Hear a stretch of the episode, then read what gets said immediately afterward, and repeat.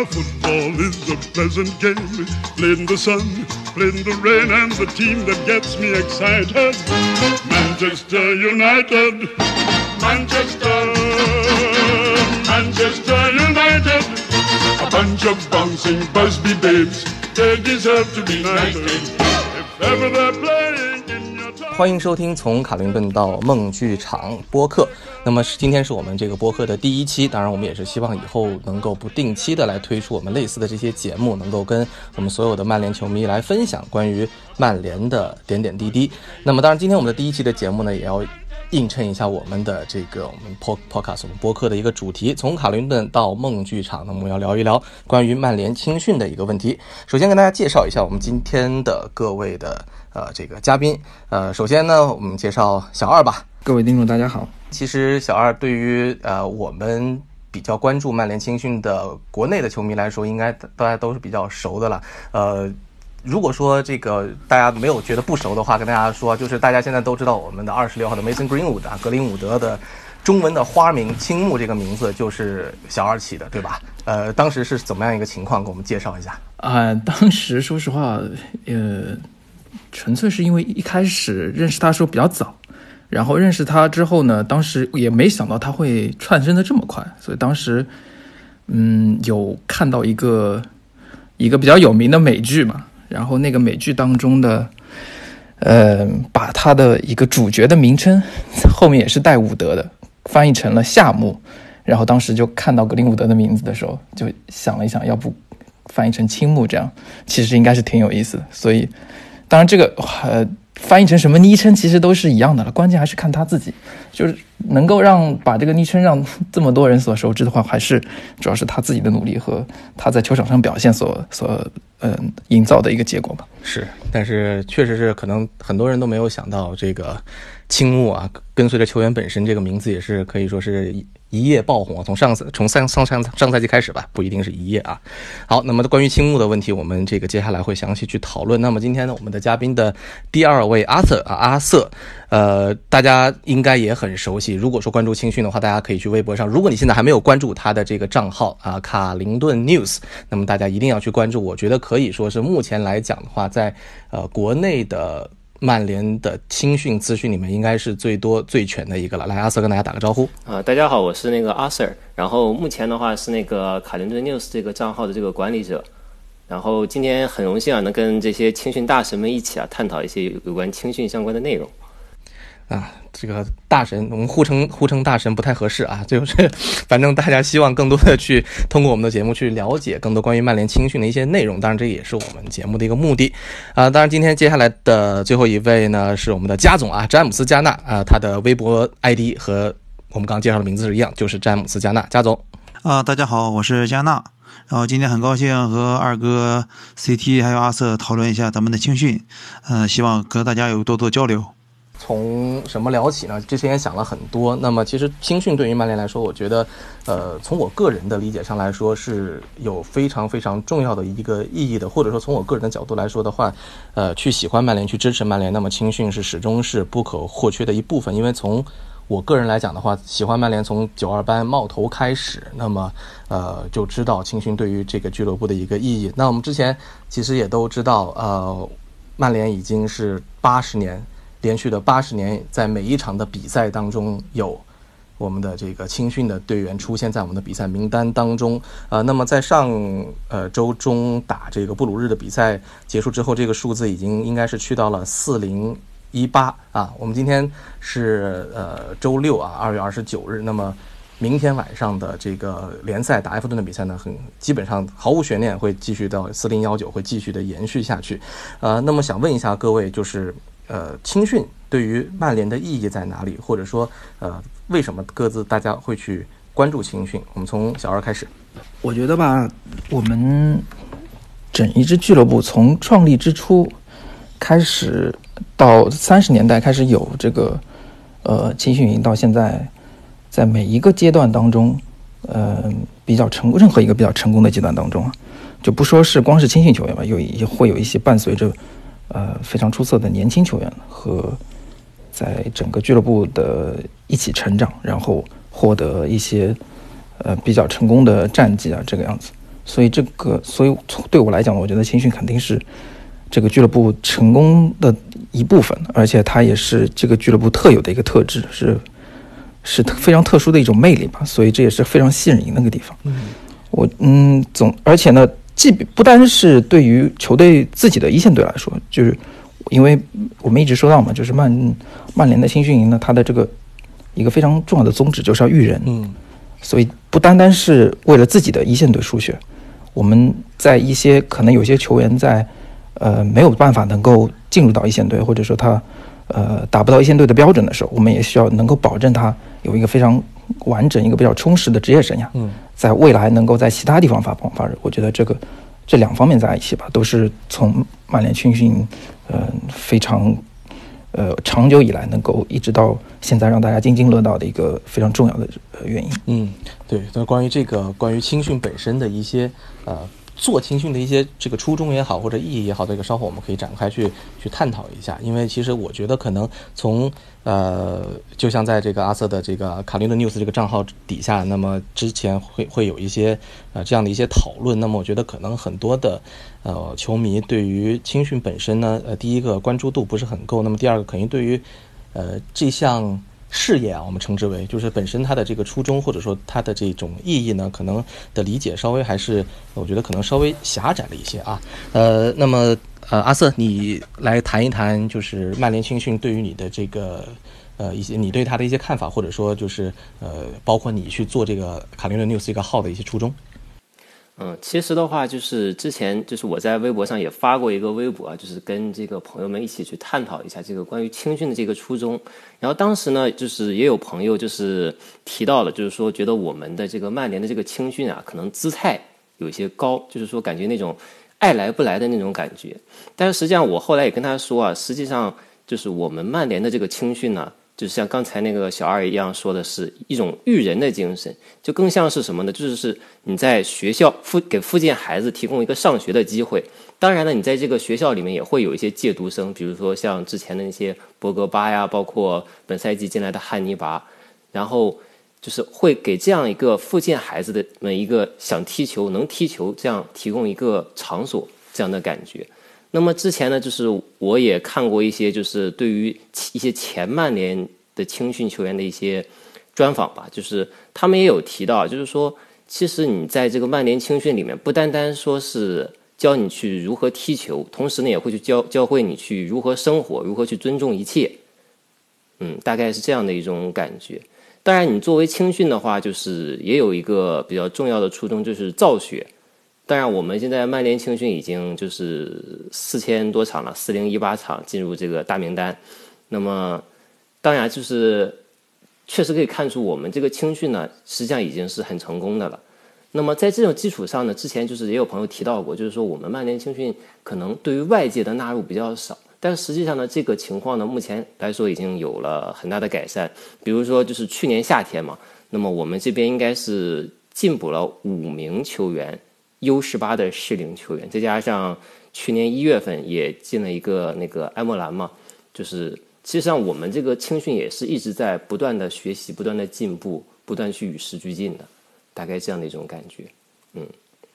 呃，那加总呢？其实加总，呃，之前跟你聊过，可能就是你开始关注呃青训的时间，应该就是在近两年。那么为什么会说在近两年，在曼联这个其实成绩总体来说不尽如人意的情况之下来去开始去关注我们的这个青训？啊，我关注青训其实比你说的能早一点，大概是在虎扑的时候，在虎扑的时候，然后那其实是很早了。啊，跟那个现所谓的 C 版还有小二那些那些时候就有些交流，我只是微博用的比较晚。然后那个说到青训来说，然后就着刚才那个阿瑟说的，呃，这两天也查一些资料，就是曼联的方式呢是以本地的队员为核心的，然后在 U 十四的时候开始加入一些本地的呃在本国球员，等到了十六、十七岁的时候，那些欧盟国家的孩子也会加进来，像最近比较常看的俄罗斯小孩，他也不是欧盟的。但是他已经来实训了很多次了，大家都脸熟了。就是我们的青训还是有比较广泛的起源的，也不单单像以前人们说的比较高冷这个姿态的。啊，对于我来说吧，呃，关注青训呢，也是因为咱们以前有过比较优良的传统，比方说我们的巴斯比宝贝儿，还有现在的呃，我们最常见的就是九二班了。然后慢慢的还有啊，像那个啊马切达这样一球成名的例子啊，还有像那个当时看巴西双胞胎，然后同时上场打七后卫，就这这种比赛，然后也很吸引我，所以说一直关注青训。而且四零一八这个数字吧，呃呃，从查到的数据看，是一九三七年十月十号开始的。呃，我估计就是听本期节目的同志们，嗯、可能没有这么大岁数的了。我觉得这个数据应。该很有分量。嗯 然后，嗯、第一位出场的球员，青训球员应该是在一九三一年的十二月，而在我们身后的，比我们离我们最近的一个俱乐部是埃弗顿，他大概超了两百多、呃两千多场，这就是一种传承。所以这就是我们关注青训的意义。我感觉传承，呃，就好像我们中华文化一样，传承五千年嘛。嗯感觉还是羽山城对于我们中国人来说吧，它的意义不太一样，嗯所以这是为什么我一直看青训，然后而且吧，看小球员逐渐成长，有种养成的快感。是的，是的，我是觉得我呃很很赞同加总刚刚说的，就是说其实呃从这个所谓的传承来讲的话，呃有一个观点，我觉得我是非常认可的，就是其实曼联在它整个历史当中最为成功的时期，其实都跟这个青训是离不开的。呃，第一个成功的时期自然是这个呃五十年代，那么这个最成功的时期啊，那五十年代开始，这个巴斯比宝贝开始上到一线，呃，当然中间经历空难，那么在这个呃慢慢的恢复之后呢，又重新在呃这个六六八年回到这个巅峰，呃，那么另外就是九二班的这个时代，九二班这个时代延续的非常之长，从这个可以说从九五年开始，九四九五开始，那么一直延续到了可以说从算到斯科尔斯和吉格斯相继退役，呃，几乎是就是横横跨了整个英超的一个过程。可以说，曼联在俱乐部的整个历史上最为成功的时期，基本上都是跟青训，呃，完全去挂钩的。所以说，这是一个我觉得是一个俱乐部的。嗯，从理念上来说，或者是从我们这个俱乐部的象征意义上来说，青训都是曼联必不可少的一部分。嗯，我觉得现在俱乐部一直去倡导、去重视这个，我觉得还是蛮欣慰的一件事情。而且，其实我们提到的这个四零一八，当然会一直去去往下去延续。呃，更难能可贵的是，这个是在所有人几乎都不知情的情况之下，那么能够一直数据一直在涨，一直在涨。那当然中间也有几次呃接近啊这个中断，那么都是靠着替补席上的一位球员去延续下来的，但他好歹也延续下来了。那么到了现在，又迎来了一批这个人才井喷的一个情况。那么呃，我觉得。四千五至少是我觉得问题是不会太大的啊，那么所以说呃，对于曼联来说的话，青训真的就是俱乐部的核心价值之一，我觉得可以这样这样去说。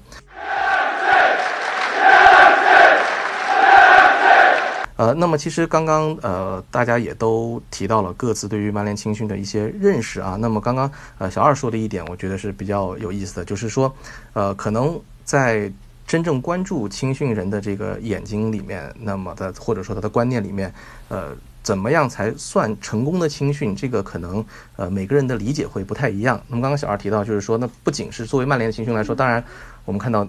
尼基巴特在很多的场合也会说到，那么我们的最终的目的是为一线队去输送球员，而相对于其他的俱乐部的策略，比如说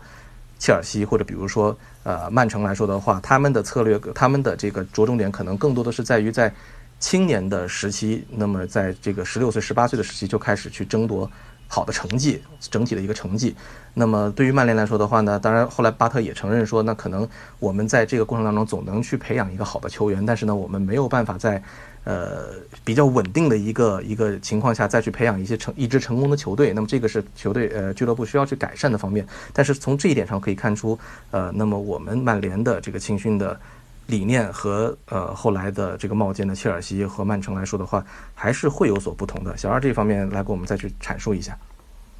嗯，首先我得说，我我我并不就完全觉得他们两家俱乐部是，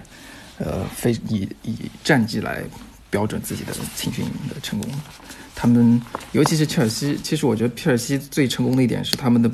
比赛能力特别的强。这并不是他们是因为因为比赛能力强，所以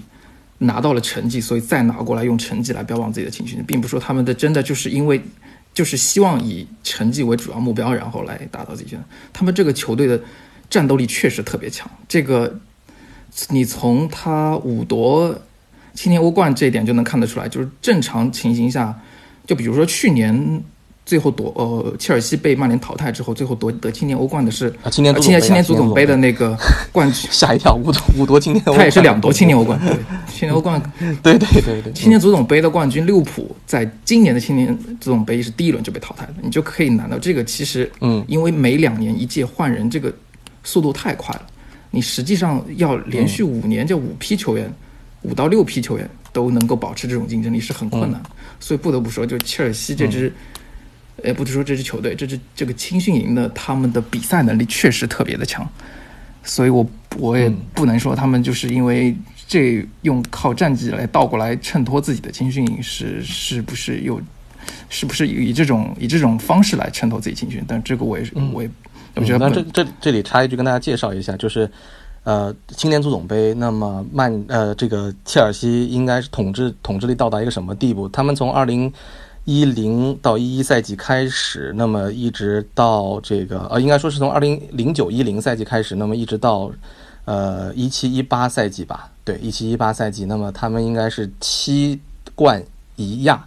的成绩，而且从一四到一八年是五连冠。也就是说，其实刚刚这个呃小二提到了，如果不是呃上个赛季，那么呃我们的这个青木包括加纳他们这一批，那么在足总被淘汰了切尔西的话，那么切尔西呃还蛮有机会去继续延续他们这个连霸的记录。那么如果说再得一个夺一个冠军的话，就会赶超呃巴斯比宝贝当年创造的这个五连青年足总杯五连冠的一个记录啊，所以说是去年我们的这个这个我们的 U 十八是把切尔西的记录给终止在这里。当然，呃，反过来讲的话，就像小孩刚刚说的，完全也不能去否认说切尔西青训在成绩方面确实确实是非常非常的呃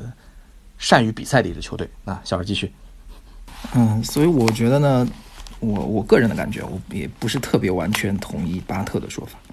我觉得嗯你可能你如果说在进入 U 十六之前，你用这种就是在完全取决于一个呃看如何你培养的球员如何的一个一个角度呢，这个肯定是没什么问题。但是你从 U 十六开始，嗯我觉得你你光靠培养球员这一点来说自己的成绩不是特别好，那应该这个理论呢就不完全站得住脚，因为从 U 十六开始就会踢完全的十一人制的场地了。你虽然就是比赛不是四十五分钟，这是四十分钟。大家经常如果看 U 十八的直播的话，就能看到旁边一片场就在踢 U 十六的比赛。然后他他会早一点结束，因为上下半场各少五分钟嘛。然后到 U 十六、U 十八、U 二一、呃 U 二三，那我们现在是没有 U 二一了，只有 U 二三。那就这些比赛当中，你说，呃，有的球员是从 U 十八很有可能就有的会从 U 十八直接进一队，有的如果进入幺二三，可能进离进一队，或者说离距离自己被租借去参加职业比赛已经非常接近了。在这种情形下，你不能说你始终处于一个没有压力的状态，让他来通过比赛来提高自己。你在你一旦离开这个环境，去到呃一个非常紧张的，或者说你去到一个比如说深陷保级泥潭的租借到这样一支球队，或者呃去到一支英冠在争夺前六，希望要深入下赛季英超的球队，你如果始终处于一种这样的理念在培养他的话，你一下下外租到这个状态当中，其实对他是不是那么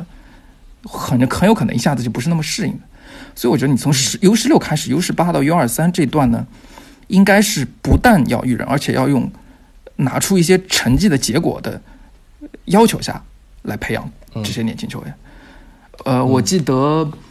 大卫吉尔的儿子，呃，那样当年我们的太子，呃，在 Oliver Gill 当年他在外租去第一段外租，去到了一家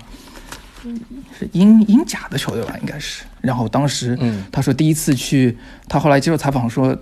坐在板凳上第一次出在板凳下面看近距离看这个职业赛事啊，那个场上所带来的那种紧张感和球一旦自己的场上自己的本方球员失误之后被唾骂的那种状态，他简直就浑身抖得根本就不敢出场。所以你就可以感受到，如果你从青年队跨这么大的一个跨越，然后你在青年队又对比赛没有结果没有什么太大的要求，到时候会产生一种可能就对很多年轻球员来讲是一个非常难适应的过程。所以我并不完全同意巴特的说法，但是呢，巴特前两天他有接受一个采访的时候有提到，就说，他认为如果要评价他的工作到底是否成功，应该是要呃能够看在未来几年当中，他现在手里的这些球员能不能够在同时进入一线队的情形下，又能在争夺英超冠军啊，或者是欧洲赛场上有所斩获。我觉得，如果真的按照他这个想法呢，如果真的能做到呢，那确实这绝对是最理想的状态下的最优秀的一家青训营能够做到的事情了。嗯，呃，那么针对这个目前曼联的青训的情况，我们看阿瑟，嗯，怎么去评价目前，呃，你的印象当中的曼联青训现在是处于怎么样的一个状态？嗯，怎么说吧，就是刚才这个小二也说过了，就是造血，包括这个球员的比赛能力，其实都是很重要的。那么像我刚开始关注这个青训的时候呢，实际上是从这个拉贝尔·莫里森那一批球员开始的。那么当时呢，他就是说，呃，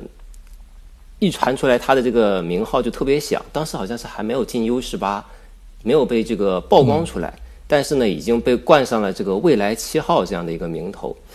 那么我是从这样的一个时候开始关注青训的话，那么就 意味着实际上我对于这个青训的期待也是说，就是对于这个造血能提供这个很大的帮助。那当然就是随着对青训的也一一段时间的一个了解，包括这个对于这些信息的一些获取之后呢，那么确实就是说，如果说很多孩子其实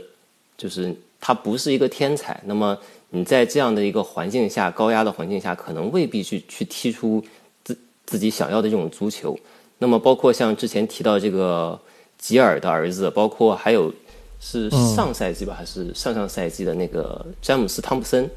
他们的话后来就会去选择去读书，去继续他们自己的一个生活。就是总之来说吧，就是说，其实曼联青训学院提供的就是说，你可以去。想要踢球的话，是可以继续去享受足球的。那么，包括如果说你有机会进入一线队，那么打出成绩那最好。但是呢，如果说你最后实在是承受不了那个压力，那么呢，也会说去把这个育人这一方面的东西呢，帮助你在未来的这个生活里面呢，可以予以应用。包括在这个就学啊，包括以后选择不同的这个工作啊，我觉得这样其实是一个挺好的一个，就是 academy 嘛，就是这种。学院的这种感觉，嗯啊，贾贾总来谈谈你的想法。我对青训的就是期望值是伴随着对青训专业了解逐渐降低的。最开始看青训的时候，当然是希望说是我们青训营能够输送足够多的人才给一线队，嗯，而且是那种世界知名的超级巨星，最好还能复制什么九二班啦、巴斯比保卫的成功。但后来随着慢慢了解之后吧。呃，如果说是就是感觉如果没有达到这个目标，我们就失败了吗？其实我不太觉得的。我觉得说，如果这个球员能够在五大联赛呀、英冠或者英甲踢上球，就很可以了。因为毕竟有那么多的球员，有那么多的青训营，竞争还是很激烈的。就像我现在还时不时的搜一下英冠的普利斯顿的消息，因为皮卷和那个哈洛普都在那里踢球，这两个球员我还是蛮喜欢的。当然了，作为一个有追求的青训营，还是希望说是球员比例，比方说我们在，呃，我们的青训球员在五大联赛能踢上球，在国家队层面上有良好表现的这些人越多越好，比例要多一点。嗯。至于青训的现状呢，呃，U 十八现在成绩虽然说庆祝杯呃现在打到四强了，但是说联赛的成绩其实很一般了。U 二三还在二级联赛呢，今年才有希望能进到呃一级。就是看着感觉是曼联的青训这两年是不太好，但实际上就是我感觉我们正在逐渐提升，就找回之前的感觉。就而且现在我们有越来越多的一呃小球员能进入到一线队，除了现在有比较稳定轮换的青木，啊，之前也有出过场的加纳，还有现在已经稳定轮换的 BV 这些人，就感觉我们俱乐部在这几年呃也。也有了很多的提升，而且也加大了对青训的投资。啊啊，今年那刚才之前那个阿瑟也提过了，哈尼拔呀，还有梅西亚呀这些球员。所以说我感觉我们球星应该逐渐在往好往好的方向发展。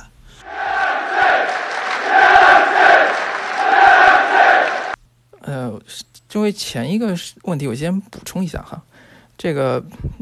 巴特上任的话，就之后其实不止说你光在引引援上那个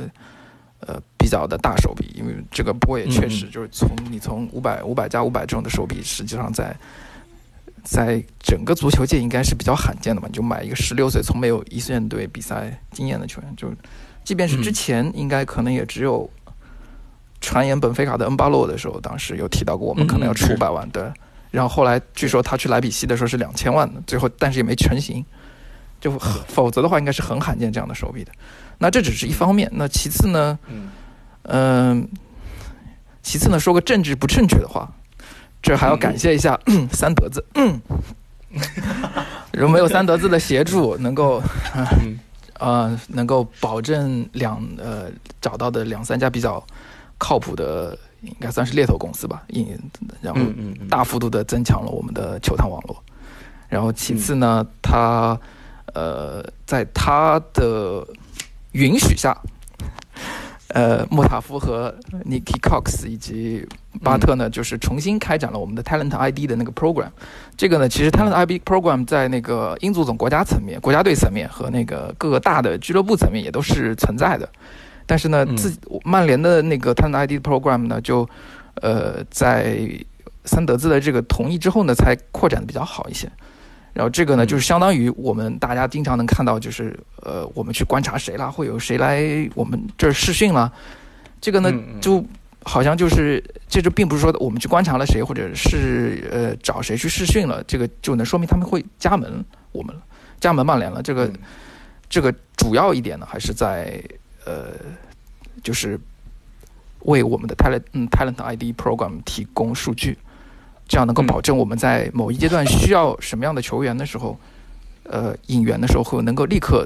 通过这个数据分析找到我们当时有有去观察过的球员，或者有过来试训的球员是呃可以直接那个让他招呃在在一个比较合适的时间招揽过来。但是他，而且他这个 Pen ID Program 呢，据说他们这个，呃，在在进行执行的时候还是挺复杂的。就有的有的时候你是去看球员，有的时候是看球队。所以我们比如说是呃普超三强，普超三强的一年到头的所有的成年队比赛，我们都是有球队的，呃，有都是有球探在在现场观赛的。他们的青年队比赛也都是有球探在现场观看的。这就是直接呃就是。就是去观察整个球队，而不是单独观看一个球员。另外，如果要干看球员的话，会再派其他的球探，可能会让他们就有看看有没有 second opinion 啊这样的。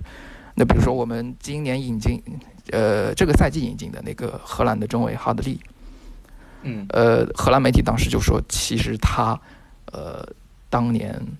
呃，从这一整年从开始呃考察他到最后加盟，我们用了九个月时间，派了七个不同的球探。去观察，最后才把他招揽进来的。所以在这一方面呢，呃呃，投入也是比较大的。然后另外前两天还有一个新闻，就是说到那个会有一个那叫什么 program 来着，就是会下沉到下啊 emerging talent program，就嗯那个那个应该也是比较大手笔的一个呃一个呃一呃一个新的项目了，就能够让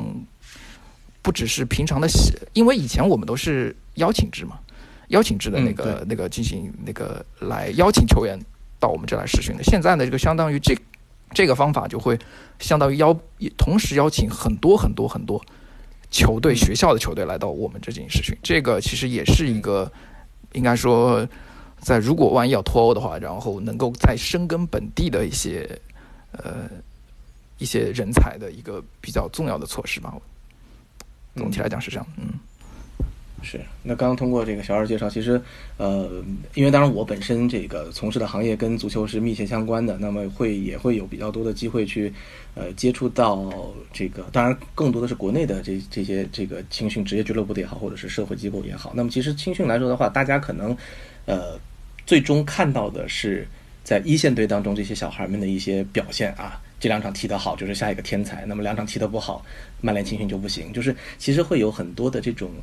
看完之后，那么就会下一个结论。那其实事实上来说的话，呃，一个青训的展开，就像刚刚小小二说的，背后有特别特别的工多的工作要去做。那当然，对于任何一个年轻的球员来说的话，最终上到一线队之后，那么也是需要相对来说比较长的一个过程，他才能去最终去断言说他到底成功或者是不成功的。那其实高开低走的例子有蛮多，我们也不再去赘述。很明显的，呃。我能想到的，呃，Kiko、Makeda、马切达，呃，Wilson，呃，詹姆斯·威尔逊，然后包括呃，亚努塞、加努扎伊，这都是很明显的一个高开低走的一个一个一个一个情况。当当然有很多是，呃，可能一开始大家并不看好呢，后来在一线队能够逐渐打上的，或者说是包括像呃，之前我们提到的二零一九这一代当中呢，大家都很早就知道了天使，小天使 Angel Gomez，因为他十六岁就。在英超替补出场了，那么包括像中塔西，呃，包括像这个后来的呃加纳，以及是更年轻的青木。但是在这四个人之外呢，突然反而可能，呃，这个赛季最表现最抢眼的，除了青木以外，那么当就是 Brandon Williams。那么其实在威廉姆斯来讲的话呢，如果你不是很关注青训的话，可能不会注意到这一名球员的一个存在。所以说，其实青训是一个。很长期的一个一个过程，那么中间也是充满很多变数的。也就是说，呃，其实俱乐部在这方面的一些大手笔的投资，呃，如果你不关注的话，你其实，在平时你是了解不到的，或者说你没有办法去看到在一线层层面，甚至在青年队的层面有立竿见影的一个体现。但这并不代表就是说，俱乐部没有在这方面去。下功夫没有在这方面去努力，那么所谓的青训是一个有的时候可能是一个所谓的前人栽树后人乘凉的一个一项事业，我们可以这样说，呃，那么需要更多的耐心来去呃给予到曼联青训。所以说，呃，当然聊到这个，我就想说，其实呃很多的我们的曼联球迷啊，在。呃，对待我们的曼联青训球员也好，或者说在评价我们的系统的时候，青训系统的时候呢，可以更多的去了解一些客观的一些情况，再去做你的一些判断。我觉得这样可能会会更加的公平一些。